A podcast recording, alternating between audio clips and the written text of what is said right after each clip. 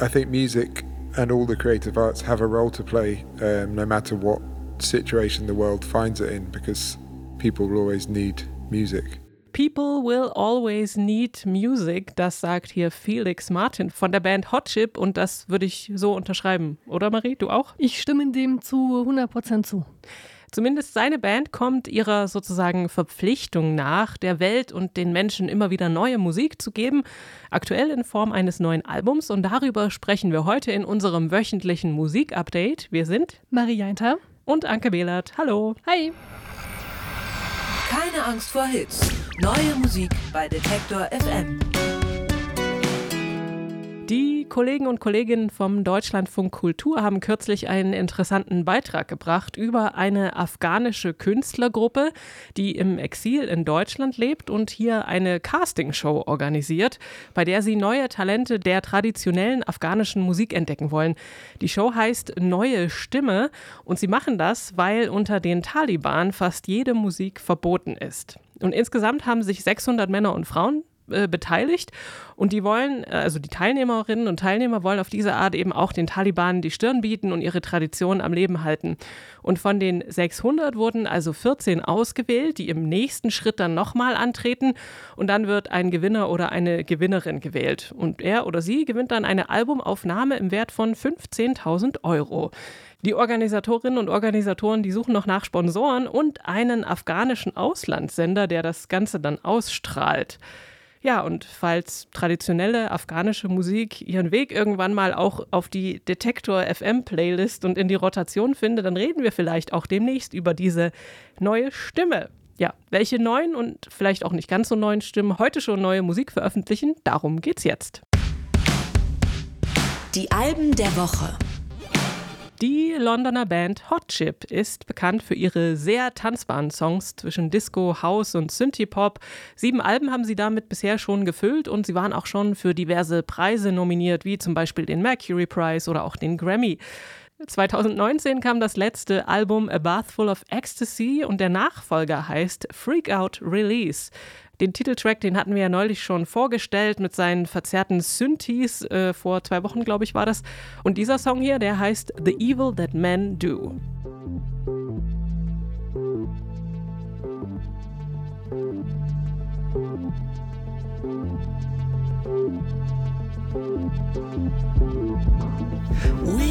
just touch for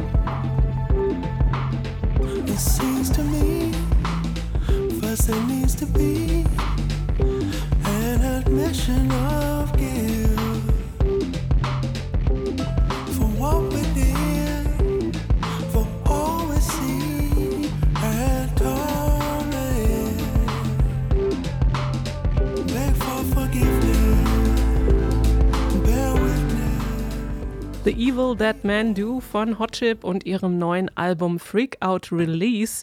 Und mit dabei hier ist der kanadische Rapper Cadence Weapon. Aufgenommen haben sie die Platte in ihrem neuen äh, eigenen Studio, das der Gitarrist Al Doyle gebaut hat, extra um, ja, für sie selbst eben. Um die perfekten Zustände zu schaffen. Genau, und Muss das hat sein. sie, ja, und das hat sie wohl auch sehr äh, beflügelt. Und beim ersten Hören habe ich gedacht, also beim Durchhören des Albums, es geht ums Musikmachen.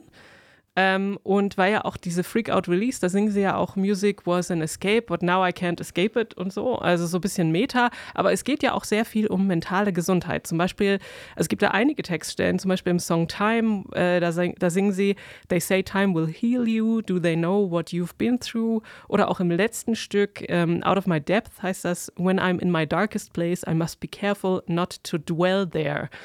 Äh, musikalisch ist es sehr all over the place, also Funky Disco, 90er House, Neo RB, aber auch Hip-Hop und Gospel wie im gerade angehörten Stück. Ähm, da kommt dann am Ende noch so ein Chor rein, das klingt dann so ein bisschen gospelmäßig. Also mir hat es äh, viel Spaß gemacht beim Hören, trotz der eher ernsten Themen. Hm, Ich fand es überraschend deep, äh, weil die ersten zwei Songs, äh, wie heißen sie, Down und Eleanor und auch Freak Out Release, der dritte, glaube ich, ähm, die sind ja schon eher upbeat und so sehr disco und tanzbar und danach wird es immer, immer düster. Düsterer, äh, ja, auch gerade bis zu dem Song hier, The Evil That Man Do, wo es ja um auch Rassismus geht und ja, Gewalt gegen Frauen und so. Und das hätte ich irgendwie gar nicht, damit nicht gerechnet am Anfang des Albums. Mm, Ich glaube aber trotzdem, dass mir die tanzbaren Songs von denen besser gefallen, die so ein bisschen euphorischer sind. Ich finde, die sind manchmal ein bisschen zu sehr auf Euphorie getrimmt. Aber die, ja, da bleibe ich irgendwie länger dran. So beim zweiten Mal hören, dann habe ich schon so, ja, sehr die, die, das Interesse langsam verloren, muss ich sagen, bei Hot Chip. Ähm, also wie gesagt, es fing gut an und für mich, mich haben sie dann irgendwann so ein bisschen, bisschen nachgelassen oder ein bisschen verloren. Und trotzdem ist es irgendwie cool, auf so eine ungreifbare Art. Ich weiß gar nicht, wo ich da die Coolheit genau sehe. Vielleicht auch, weil sie eben zwischen diesen tiefgründigen Themen dann doch immer mal noch so lustige Spielereien drin haben und wieder hoch und runter gehen und so. Ähm, ja, aber so richtig einig geworden bin ich mir nicht, was Hot Chip angeht in dieser Woche. Aber muss man vielleicht auch nicht, äh, ja, weiß nicht. Sophia Blender ist das alter Ego von Sophie Löw und die ist bisher vor allem als Sängerin der Wiener Band Kalk bekannt geworden oder hat auf sich aufmerksam gemacht. Und mit Kalk hat sie zwei Alben veröffentlicht mit so existenzialistischen Songs zwischen Indie-Rock und Post-Punk.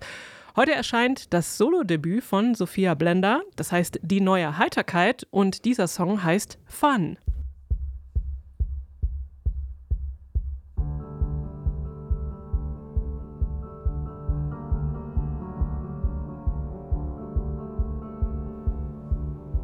Stillsten Reserven in dunkelsten Räumen.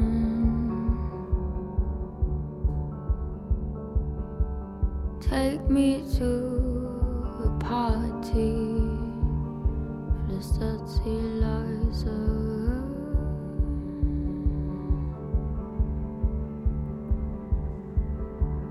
Alte Gedanken sollen sich beim Tanzen früh auf Bäumen.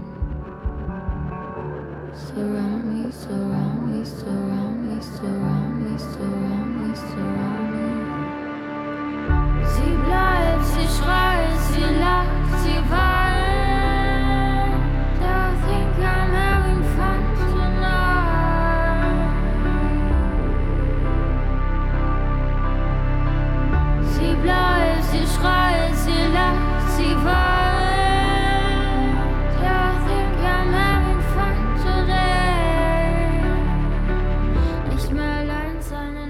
Ja, so richtig viel Fun hat hier äh, Sophia Blender.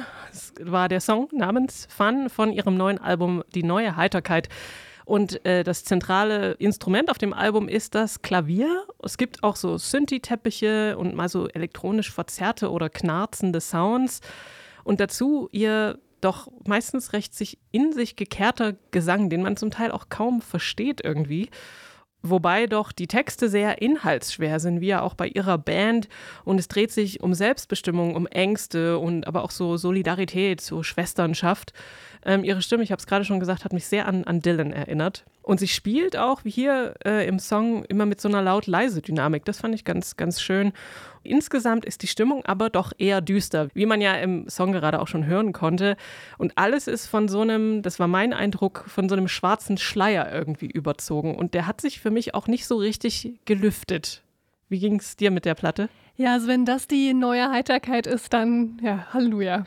Dann Ähm, gute Nacht. Gute Nacht. Äh, deprimierend hoch 10 war das für mich, aber ich mochte es sehr gerne. Also ich bin großer Fan jetzt geworden von Sophia Blender. Hab mir dann auch nochmal die beiden Kalkplatten angehört und ja, mag's. Irgendwie mag ich diese sehr düstere Sache, die so mit diesem super klavierbasierten, orchestralen Hintergrund noch mehr irgendwie in Mark und Bein geht. Also wirklich, da kriegt man ja in jeder Ecke Gänsehaut, es geht wirklich richtig tief unter die Haut. Ähm, man sollte sich definitiv Zeit irgendwie für das Album nehmen, weil beim ersten Mal hat es mich doch ganz schön erschlagen. Mm, Ich mochte auch, dass ihre Stimme so sehr nah am Ohr ist. Wie gesagt, äh, deprimierend hoch 10. aber mit so einem, ja doch, ich höre schon leichte Hoffnungsschimmer daraus. Also durch dieses leichte Klavier, verstehst du, was ich meine, Anke? Also auch hier wieder, ich bin mir uneinig, ob ich es zu deprimierend finde oder deprimierend genug. Also Angemessen deprimierend. angemessen deprimierend. Aber ja, wundervoll. Also Sophia Blender, diese Stimme, die hat mich komplett umgehauen. Ich bleib dran. Ich bleib Fan von ihr und Kulk, Kalk. So, jetzt äh, kommen wir zu dem Album, auf das ich mich schon seit vielen Wochen freue. Und zwar kommt das von Cass McCombs. Das ist ein Songwriter aus Kalifornien. 2003 kam sein Debütalbum raus, das hieß A. Und war damals noch eine ziemliche Lo-Fi-garagige Angelegenheit. Und seitdem hat er so das sehr heterogene Feld Amerikaner mehrfach durchschritten mit unterschiedlichen Schwerpunkten.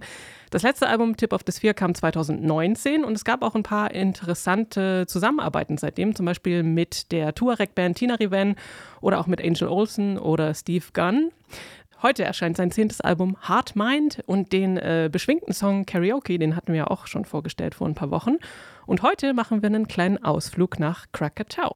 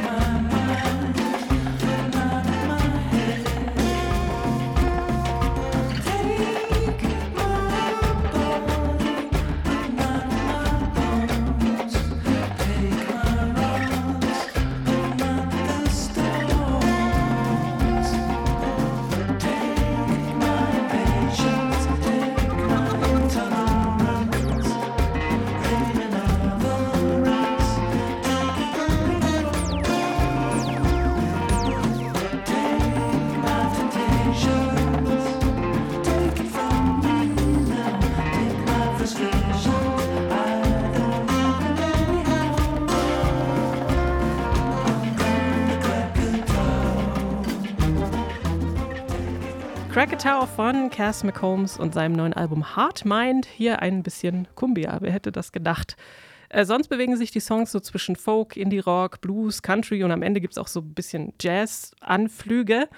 Und ähm, wie das oftmals bei seinen Songs so ist, sind die oberflächlich immer sehr einfach und doch durchaus eingängig zum Teil. Und diese ganzen interessanten Details, die eröffnen sich dann, wenn man so ein bisschen näher und genauer hinhört. Er hat auch sehr viele Gäste und Gästinnen auf der Platte. Zum Beispiel hat produziert Ariel Rechtside, der hat schon häufiger mit Cass zusammengearbeitet. Und dabei sind auch noch Daniel Heim und äh, die Country-Sängerin Winona Judd. Es geht auf der Platte zum Beispiel um den Verlust von einigen guten Freunden, also vor allem in dem Song Belong to Heaven, aber auch eben um die Frage, was ist echt und was ist gespielt in Karaoke oder er zeichnet so eine ganz humoristische Vision des Tages nach der Apokalypse in dem Song New Earth. Und apropos Humor, äh, Witz und Wortspiele sind wie immer ein ganz entscheidender Bestandteil seiner Songs und auch das ist was, was mir echt super gut gefällt bei ihm. Zum Beispiel in dem Song A Blue Blue Band, da singt er The trumpet player Otis makes a sound like a lotus. And on bass fiddle, Fritz cooks it harder than it grits. Also mir macht die Platte total viel Spaß beim Hören und auch wenn er wirklich ernste Themen verhandelt, also ich fühle immer alles gleichzeitig. Ich bin erheitert, ich bin traurig, schmerzvoll, fröhlich und ähm, für mich absolut ein Kandidat fürs Album des Jahres. Ich habe nur einen Kritikpunkt. Es gibt nur acht Songs auf der Platte, also von mir aus hätten es ruhig zwei oder drei mehr sein können. Es sind nicht genug, nicht genug. Äh, ich finde es so schön, dass du mir, als wir über Karaoke äh, gesprochen haben, gesagt hast, dass es eben auch so ja lustig ist und so schwarzhumorig teilweise. Mhm. Ähm, und das hätte hätte ich wahrscheinlich gar nicht gemerkt. Und deswegen habe ich jetzt extra äh, darauf geachtet beim Hören ähm, seines Albums Heart Mind. Und du hast recht. Es ist irgendwie total schön geschrieben. Also total ja, total eingängig einerseits, aber eben auch kreativ und nicht nur so runtergeredet, sondern mit sehr viel Sinn und Verstand und Witz. Mm, Ich fand eben auch New Earth äh, ein Highlight auf der Platte. Nicht nur, weil es Vogelgezwitscher gibt und damit holt man mich ja immer ab, ähm, sondern eben auch, weil er, weil er so sagt, ja, it's such a glad day after a very, very bad day. Und das ist ja irgendwie ja, so ein Weltuntergang oder generell so eine schlimme Sache, die passiert, ist ja einfach scheiße. Und dann ähm, macht er das so mit, ja, es ist doch ein schöner Tag jetzt danach. Wir haben es irgendwie überlebt. Also es ist irgendwie so, so eine locker flockige Art ab, über so sehr, ja, traurige, doofe Themen. Mm, also ja, lustig auf so eine sehr subtile Weise. Und es hat total beruhigend auf mich gewirkt, dieses Album. Also es hat mich echt total runtergebracht und beruhigt und auch erheitert. Ja, es ist irgendwie alles von allem, alles irgendwie drin. Ich hätte ihn wahrscheinlich nie gefunden, wenn wir ihn jetzt nicht hier hätten und wenn du nicht so ein großer Fan wärst. Äh, und ich finde das ja immer schön, wenn du mit, ja, wie du darüber ihn redest. Äh, und bin froh, dass du uns jetzt das weiter oder nahegebracht hast, den Cass, den Macombs Cass. Mache ich doch gern. Neu auf der Playlist. Der erste Song, der ist ein Song, über den Internetsatiriker El Hotzo schreibt, er habe beim Hören einen Rockinfarkt erlitten. Grund dafür sind die Nerven. Die haben jetzt keine Bewegung rausgehauen. Die zweite Single von ihrem neuen Album, das am 7. Oktober erscheinen wird. Europa äh, kam schon mal Ende April, glaube ich. Äh, war so eine Abrechnung mit der Europapolitik und der generellen Lage auf der Welt. Ihr neues Album, das ist laut eigenen Aussagen ihr bisher wichtigstes Album. Da kann ich mir vorstellen, dass da auch ein bisschen Ironie mitschwingt. Äh, schwingt ja bei denen auch oft. Mm, Texte dafür sind wohl schon vor drei bis vier Jahren entstanden, also wahrscheinlich direkt nach ihrem letzten Album Fake, das mich damals zum Nervenfan gemacht hat. Und auch der Text für Keine Bewegung ist schon älter, aber trifft immer noch oder auch gerade jetzt wieder, ja, Vorsicht, Wortspiel, den Nerv der Zeit.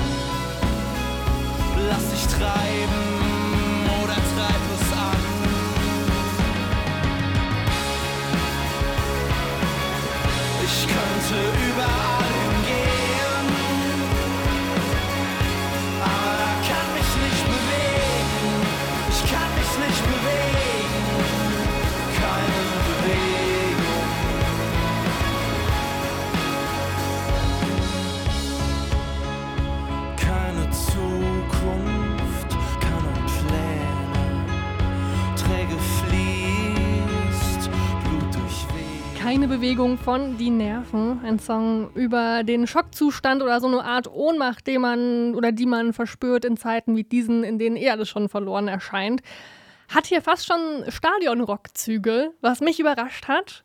Aber Total. irgendwie mag ich's und denen kaufe ich es irgendwie auch ab. Also irgendwie dürfen die das. Sonst bin ich bei Stadionrock immer vorsichtig, aber die dürfen es und machen es gut und ich habe richtig Bock auf die live sehen. Eher für ein kleines Stadion, würde ich sagen. Ja. Aber ich hatte den Gedanken auch und dachte so, aber ist es, irgendwie funktioniert es trotzdem. Es ist gut. Und es ist ja noch nicht irgendwie U2-Stadionrock oder so. Also es hat ja immer trotzdem noch Ecken und Kanten und diesen, Entschuldigung, Nervfaktor. Oh nein, es geht weiter. Jetzt ein Song, über den wir allein schon wegen des brillanten Musikvideos reden müssen. The Beths, eine Indie-Pop-Band aus Neuseeland, hat sich für das Video zu ihrem neuen Song Knee Deep von 100 Metern Bungee-Style in die Tiefe gestürzt. Bist du schon mal Bungee gesprungen, Ankel? Nee, noch nicht. Aber jetzt, wo ich das Video dreimal hintereinander gesehen habe, möchte ich es auch gerne machen. Es hat wohl eine sehr belebende Wirkung, wenn man den glauben darf. Genau, äh, es ist nämlich alles gut gegangen, so viel kann man schon mal spoilern, glaube ich. Und sie finden sich dann nach und nach in ihrem Studio zum Musikmachen wieder zusammen. Ja, und man sieht noch, wie ihre, ihre Haare vom Winde verweht sind und sie alle ein sehr großes Grinsen auf dem Gesicht haben und dann klingt alles auch noch tausendmal besser. Also ja, vielleicht sollte man das wirklich mal machen. Teamausflug. Hier bei Detektor, wenn bei keine Angst vor jetzt. Nee, bitte nicht. Ähm, ich finde es sehr süß und so viel Commitment für ein Video äh, muss man auch erstmal auf die Reihe kriegen. Um das sich trauen geht es nämlich in Knee Deep.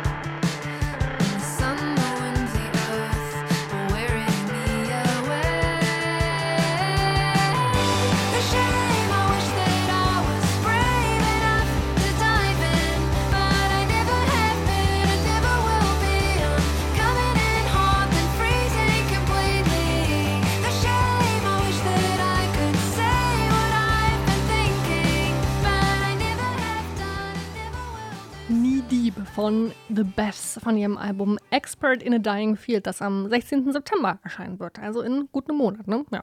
Ähm, sehr eingängige, poppige Hooks, äh, irgendwie zum Mitgrölen, zum Dahinschmelzen, aber auch zum Mitfiebern.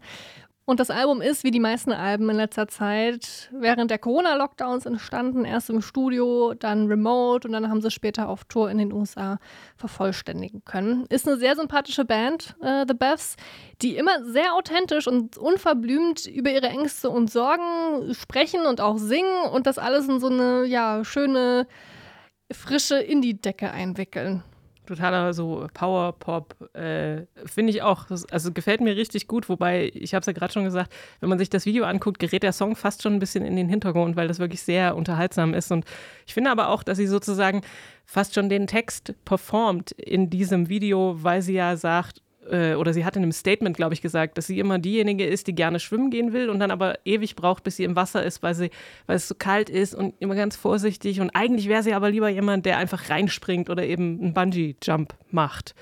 Ich glaube, ich bin so dazwischen. Ich mhm. bin auch nicht so ein Springer, aber ich brauche auch nicht so lange. Äh, aber ich finde es sehr, auf jeden Fall irgendwie motivierend und es macht total Spaß, der Song nach Die Nerven. Und The Buffs sind jetzt die Eltern dran. Und ich drücke jetzt schon mal den Newcomer-Alarmknopf, äh, denn Care Work Blues ist der erste Song von Die Eltern. Stefanie Schrank und Jan Preisler stecken dahinter. Also so richtige Newcomer sind sie eigentlich auch nicht, muss man auch ehrlich sein. Stefanie, die kennt man vielleicht schon von der Kölner Band Lockers in Love. Und Jan Preisler, der hat auch schon verschiedene, ja, kleinere Musikprojekte gemacht oder gehabt. Carework Blues ist jetzt also ihr erster gemeinsamer Song unter die Eltern und ist eine Ode an die Care-Arbeit, die ja gern mal kleingeredet wird.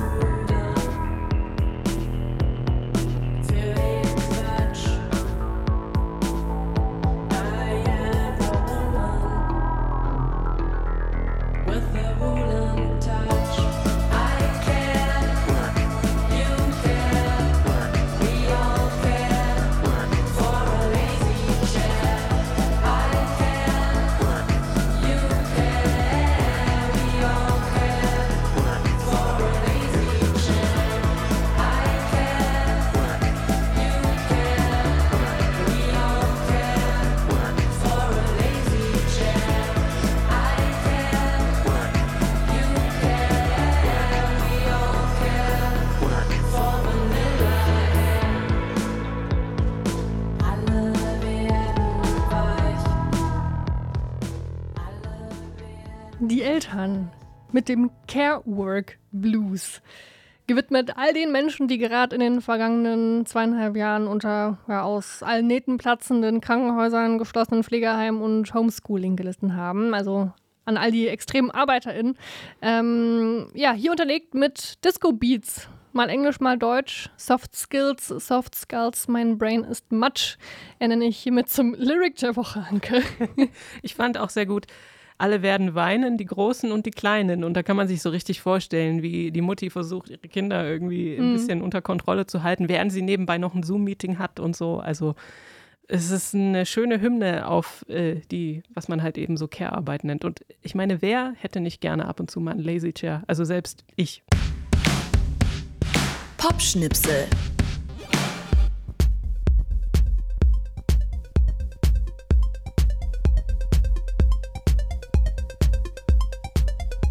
Marie, warst du schon mal im Berghain?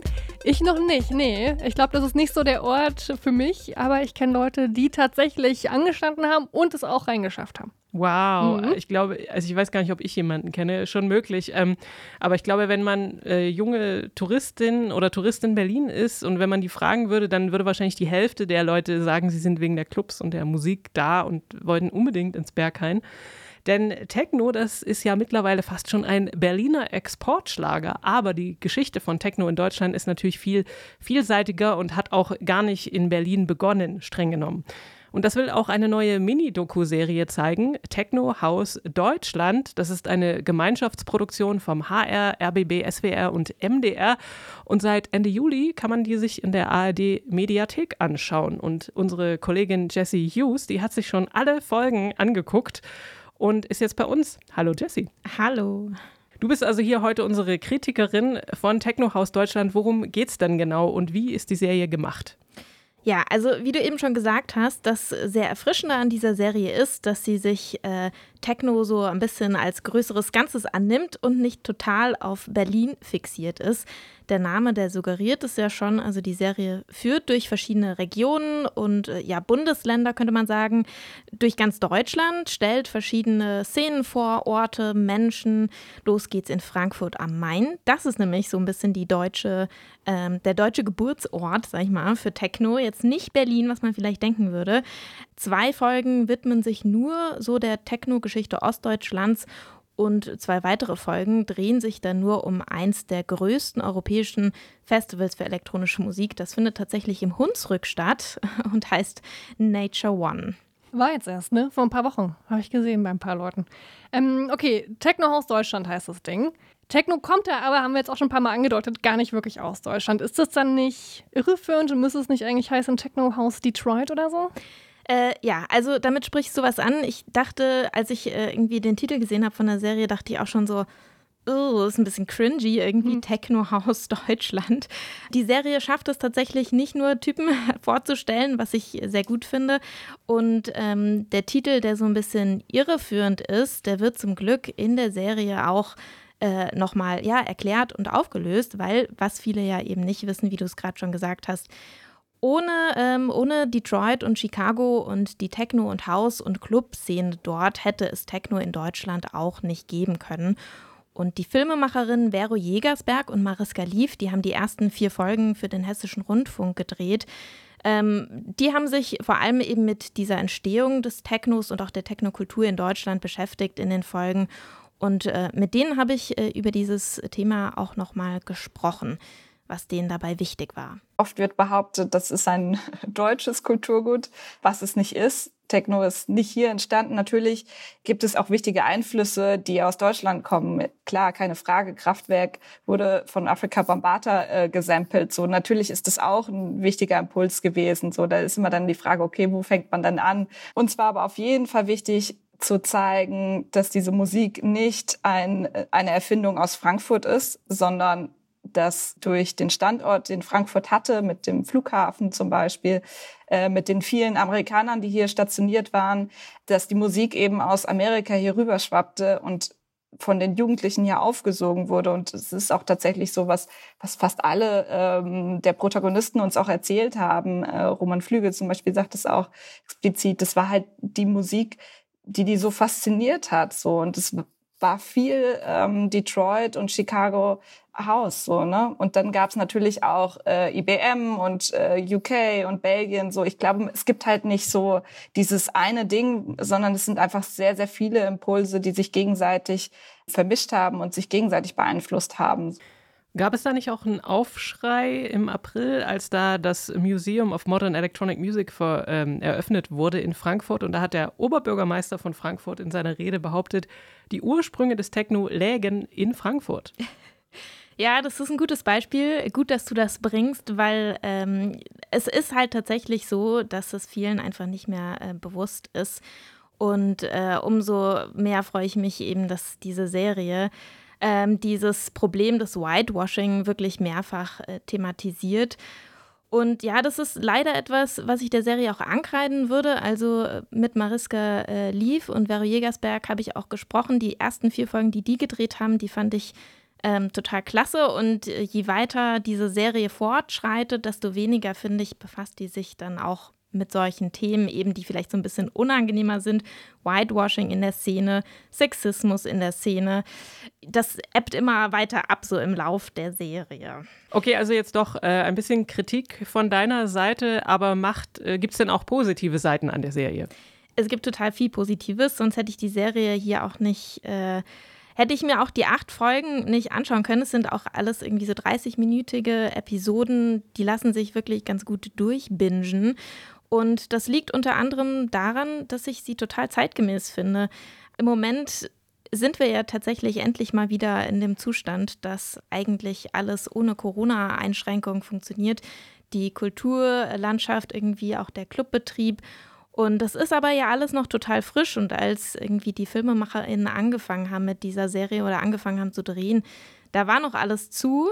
Und ähm, sie schaffen es tatsächlich irgendwie auch dieses Thema der Pandemie auch immer wieder in der Serie aufzugreifen. Das fand ich total cool. Und ja, diese Lust, die jetzt irgendwie auch alle wieder haben auf Clubkultur und Musik und auch den Wert davon, das Thema ist einfach gerade irgendwie total präsent. Ich glaube, uns war total wichtig, dass wir ein Gefühl für, für diese Kultur eher vermitteln. Wir sagen ja auch am Ende, zum Beispiel von Folge 4, geht es darum, dass ähm, Clubkultur auch ein Kulturgut ist oder sein könnte oder werden müsste. Viele Clubs haben äh, in dieser Pandemiezeit extrem darunter gelitten. Ja, ich meine klar, die DJs ähm, sind tatsächlich viele noch weltweit äh, umhergeflogen und haben woanders gespielt. Da ist die Situation vielleicht eine andere, aber für die Clubs äh, war das total entscheidend. Und ähm, es ist nach wie vor so, wenn man sich zum Beispiel in Frankfurt umschaut, so viele Clubs gibt's da nicht. Und da ist die Politik auch äh, schuld daran äh, zum Teil, weil es eben repressiv ist, weil es nicht so viele Räume gibt. Da mal zu zeigen, hey, diese Kultur ist total entscheidend, weil es nicht nur für Clubbetreiber oder für die Veranstaltungsbranche wichtig ist, sondern auch für die Menschen an sich, äh, so einen Ausgleich zum Alltag zu haben, ähm, sich ausklinken zu können. Und deswegen ist es total wichtig, dass Menschen die Möglichkeit haben, tanzen zu gehen oder ähm, auch Jugendliche. Äh, Dimitri Hegemann sagt zum Beispiel, es ist äh, total wichtig, dass Jugendliche einen Raum haben, wo sie auch wild sein können. Und das ist eben nicht so ein Jugendhaus ja mit einer Betreuung, sondern tatsächlich ein Raum, äh, wo man sich austoben kann. Und das sind Clubs eben. Hm, ich glaube, gerade diesen Punkt finde ich super wichtig. Eben, dass, dass Clubs Räume sind, in denen auch Sachen möglich sind, die sonst irgendwie verpönt sind und wo Leute einfach ja so ihr Ding machen können und sich treffen und austauschen. Nicht nur tanzen, sondern eben auch ja irgendwie danach und davor quatschen und ja irgendwie ja sich treffen. Ich bin ja jetzt kein großer Techno-Head, ne? Also ich war auch schon auf Techno-Partys, äh, bei denen ich auch großen Spaß hatte und das Genre ist ja jetzt auch nicht nur ne, so Hard-Techno, sondern auch melodiösere Sachen, die mir dann besser gefallen. Aber generell bin ich keine Raverin. Ähm, ist die Serie denn auch für Leute wie mich ansprechen, die jetzt, ja klar, gut, was heißt Leute wie mich? Ich interessiere mich generell für Musik, aber auch für Leute, die sonst gar nichts mit äh, ja, dem Genre irgendwie zu tun haben und die das eher lächerlich finden. Ähm, also ich glaube, mir geht es ähnlich wie dir. Ich interessiere mich für Techno, aber mhm. ich bin auch nicht, äh, ich bin weder eine Expertin noch gehe ich selber ganz viel auf Raves oder so. Und äh, wie gesagt, ich bin total dran geblieben. Ich glaube, dass die Serie das nämlich ganz gut macht, Leute auch irgendwie abzuholen und so ein bisschen zu erklären, äh, wo da die Faszination liegt in dieser Szene. Ich meine, wir sprechen jetzt die ganze Zeit irgendwie nur von diesem Wörtchen Techno und der Szene oder der Technokultur. Ne? Die ist ja auch so unglaublich vielseitig. Auch was, was die Serie sehr gut irgendwie darstellt. Irgendwie auch so, eine, so ein Kontrast zwischen Subkultur, wo sie eben angefangen hat, äh, zu diesen ganzen Strömungen, die daraus entstanden sind und auch am Ende zur absoluten, naja, Kommerzialisierung, kann man ja auch sagen, was auch immer mal wieder so kritisch angesprochen wird, aber was natürlich auch total seine Berechtigung hat. Also du bist begeistert, Jesse. Empfehlung? Ja, also ich, äh, wie gesagt, ich habe auch Kritik äh, und ähm, je länger ich die Serie geguckt habe, desto, naja, mehr Kritik hatte ich. Also die erste Hälfte hat mir wesentlich besser gefallen, aber ich würde sie auf jeden Fall äh, empfehlen. Man sollte sich das schon mal angucken, wenn der öffentlich-rechtliche Rundfunk mal acht ganze Folgen über äh, eine über Musik macht. Ja, vielen Dank für diese Einschätzung, Jessie. Die achteilige Serie Technohaus Deutschland ist in der ARD Mediathek verfügbar. Und zum Schluss wollen wir noch ganz herzliche Grüße rausschicken an unseren Hörer Enrico. Lieber Enrico, über dein Feedback haben wir uns sehr gefreut. Also, falls jemand von euch auch Anregungen oder Kritik oder Lob loswerden möchte, schreibt uns gerne unter musik.detektor.fm. Das war's von uns. Für diese Woche verabschieden sich Marie Jainter, Jesse Hughes und Anke Behlert und wir wünschen euch ganz viel Spaß beim Musik hören.